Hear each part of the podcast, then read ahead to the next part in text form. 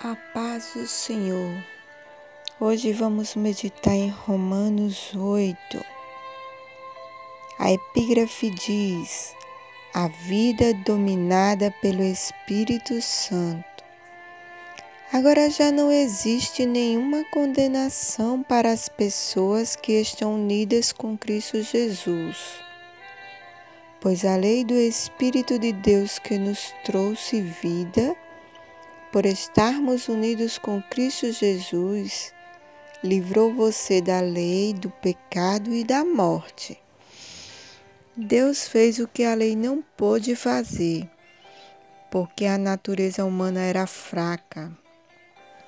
Deus condenou o pecado na natureza humana enviando seu próprio Filho, que veio na forma da nossa natureza pecaminosa, a fim de acabar com o pecado Deus fez isto para que as ordens justas da lei pudessem ser completamente cumpridas por nós, que vivemos de acordo com o Espírito de Deus e não de acordo com a natureza humana. Porque as pessoas que vivem de acordo com a natureza humana têm a sua mente controlada por essa mesma natureza. Mas as que vivem de acordo com o Espírito de Deus têm a sua mente controlada pelo Espírito. As pessoas que têm a mente controlada pela natureza humana acabaram morrendo espiritualmente. Mas as que têm a mente controlada pelo Espírito de Deus terão a vida eterna e a paz. Por isso, as pessoas que têm a mente controlada pela natureza humana se tornam inimigas de Deus, pois não obedecem à lei de Deus. E, de fato, não podem obedecer a ela. As pessoas que vivem de acordo com sua natureza humana não podem agradar a Deus. Vocês, porém, não vivem como manda a natureza humana mas como o Espírito de Deus quer.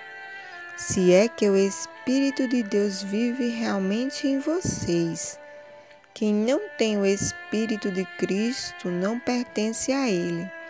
Mas se Cristo vive em vocês, então, embora o corpo de vocês vá morrer por causa do pecado, o Espírito de Deus é vida para vocês porque vocês foram aceitos por Deus. Se em vocês vive o Espírito daquele que ressuscitou Jesus, Cristo dará também vida ao corpo mortal de vocês por meio do seu Espírito que vive em vocês. Portanto, meus irmãos, nós temos uma obrigação que é a de não vivermos de acordo com a nossa natureza humana. Porque se vocês viverem de acordo com a natureza humana, vocês morrerão espiritualmente. Mas se pelo Espírito de Deus vocês matarem as suas ações pecaminosas, vocês viverão espiritualmente pois aqueles que são guiados pelo Espírito de Deus são filhos de Deus. Porque o Espírito que vocês receberam de Deus não torna vocês escravos e não faz com que tenham medo. Pelo contrário, o Espírito torna vocês filhos de Deus. E pelo poder do Espírito dizemos com fervor a Deus: Pai, meu Pai. O Espírito de Deus se une com o nosso espírito para afirmar que somos filhos de Deus. Nós somos seus filhos e por isso receberemos as bênçãos que Ele guarda para o seu povo. E também receberemos com Cristo aquilo que Deus tem guardado para Ele. Porque se tomamos parte nos sofrimentos de Cristo, também tomaremos parte na sua glória. Eu penso que o que sofremos durante a nossa vida não pode ser comparado de modo nenhum com a glória que nos será revelada no futuro. O universo todo espera com muita impaciência o momento em que Deus vai revelar o que os seus filhos realmente são. Pois o universo se tornou inútil, não pela sua própria vontade, mas porque Deus quis que fosse assim. Porém, existe essa esperança. Um dia, o próprio universo ficará livre do poder destruidor que o mantém escravo e tomará parte na gloriosa liberdade dos filhos de Deus, pois sabemos que até agora o universo todo geme e sofre como uma mulher que está em trabalho de parto. E não somente o universo, mas nós que temos o Espírito Santo como o primeiro presente que recebemos de Deus. Nós também gememos dentro de nós mesmo enquanto esperamos que Deus faça com que sejamos seus filhos e nos liberte completamente. Pois foi por meio da esperança que fomos salvos. Mas se estamos vendo aquilo que esperamos, então isso não é mais uma esperança. Pois quem é que fica esperando por alguma coisa que está vendo? Porém, se estamos esperando alguma coisa que ainda não podemos ver, então esperamos com paciência.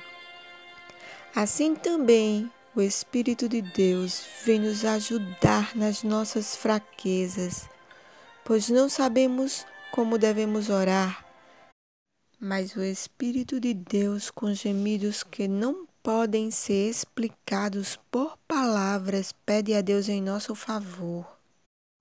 E Deus que vê o que está dentro do coração, sabe qual é o pensamento do Espírito, porque o Espírito pede em favor do povo de Deus e pede de acordo com a vontade de Deus, pois sabemos que todas as coisas trabalham juntas para o bem daqueles que amam a Deus, daqueles a quem ele chamou de acordo com o seu plano. Porque aqueles que já tinham sido escolhidos por Deus, ele também separou a fim de se tornarem parecidos com o seu filho. Ele fez isso para que o filho fosse o primeiro entre muitos irmãos. Assim Deus chamou os que havia separado não somente os chamou, mas também os aceitou. E não somente os aceitou, mas também repartiu a sua glória com eles. Diante de tudo isso, o que mais podemos dizer? Se Deus está do nosso lado, quem poderá nos vencer? Ninguém, porque Ele nem mesmo deixou de entregar o próprio Filho mas ofereceu por todos nós. E se ele nos deu o seu Filho, será que não nos dará também todas as coisas?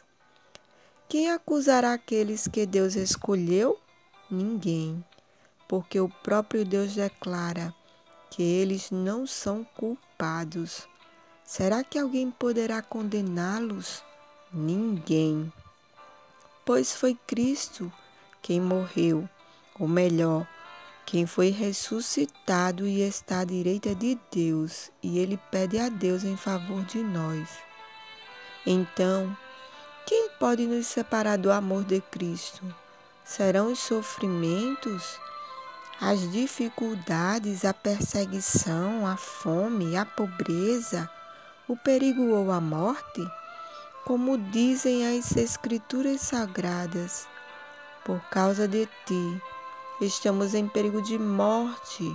O dia inteiro somos tratados como ovelhas que vão para o matadouro.